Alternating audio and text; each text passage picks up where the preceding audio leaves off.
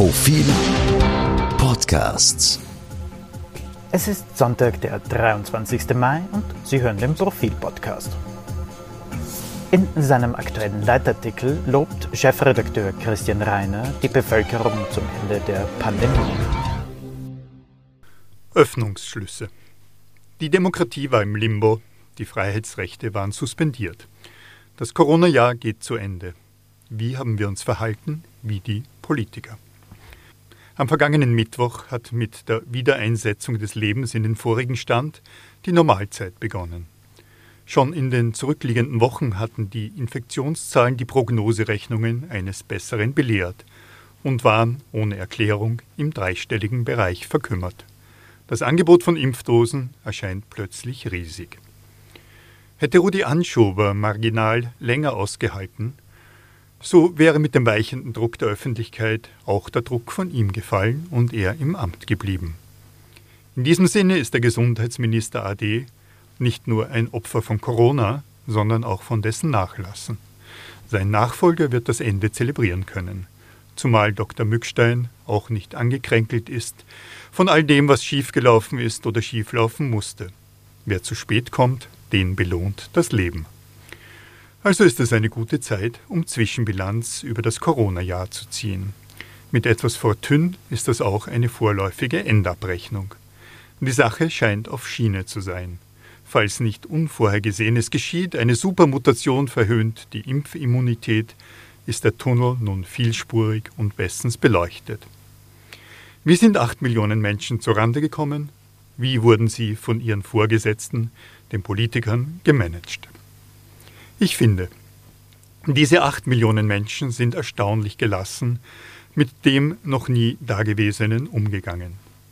Man bedenke, was da gleichzeitig bewältigt werden musste. Zuvorderst stand unmittelbare gesundheitliche Bedrohung, also die Angst, man würde selber erkranken oder die Familie, Eltern würden sterben. An zweiter Stelle der Lebensveränderung kam der Lockdown. Generelle Ausgangssperren, keine Auslandsreisen, keine Gastronomie und Hotellerie, keine Geselligkeiten, null Kultur, Masken.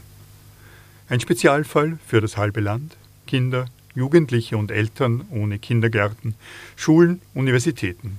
Zuletzt krachende Unternehmen, Kurzarbeit, Arbeitslosigkeit, Sorge um die ökonomische Zukunft. Dennoch wuchsen sich die Demonstrationen nicht zum Flächenbrand aus. Die Drohkulisse der Exekutive reichte in der Regel, um Gewalt zu verhindern. Echte Einschüchterung als Mittel der Generalprävention war nicht vonnöten. Die Solidarität zwischen Schichten und Generationen ging nicht in die Brüche. Die Kritik an der Politik, den Medien und der Wissenschaft, auch an Corona-Leugnern und Impfgegnern, blieb zivilisiert. Ein guter Gradmesser für die Stimmungslage der Menschen ist der Zuspruch zu radikalen Parteien. Im vergangenen Jahr eher Fehlanzeige. Der Zugewinn der FPÖ hielt sich in schmalen Grenzen. Die Österreicherinnen und Österreicher trugen die Maßnahmen mit. Sie waren sehr vernünftig. Ein Teil dieser Vernunft geht auf das Konto der Politik in der buchstäblichen Wortbedeutung. Koste es, was es wolle. Jedes drohende Aufbegehren wurde mit Milliarden Euro und Staatsschulden niedergehalten. Wie also hat die Politik das kaum Steuerbare gesteuert? Auf der faktischen Ebene gar nicht schlecht. Gute Noten in der Pflicht. Einschränkung, die Bürokratie im Allgemeinen, der Föderalismus besonders, die fehlende Digitalisierung. Sie präsentierten wiederkehrend Bilder des Jammers.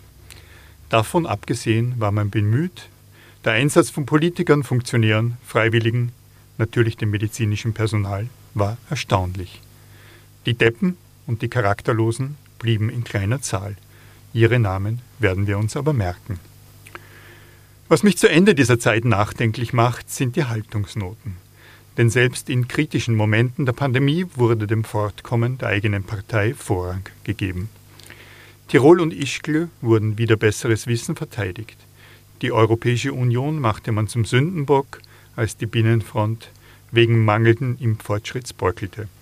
Anschober brach auch unter den Kabalen des Koalitionspartners zusammen. Manche Bundesländer gaben sich ruppig, um die eigene Position zu festigen. Zuletzt. Besonders häufig habe ich darüber nachgedacht, wie viel von Demokratie und von Rechtsstaat die Politiker im Bedarfsfall opfern würden. Unter dem Vorwand einer Sondersituation wie Seuchen, Naturkatastrophen oder Kriegen. 2020, 2021 hatte ich jedenfalls nicht den Eindruck, dass der Verfassung immer der Vorrang vor dem Vorwand gegeben wurde.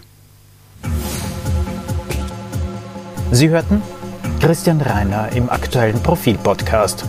Lesen Sie außerdem im aktuellen Profil zwei Jahre Ibiza-Affäre, Akten, Chats und falsche Fähre.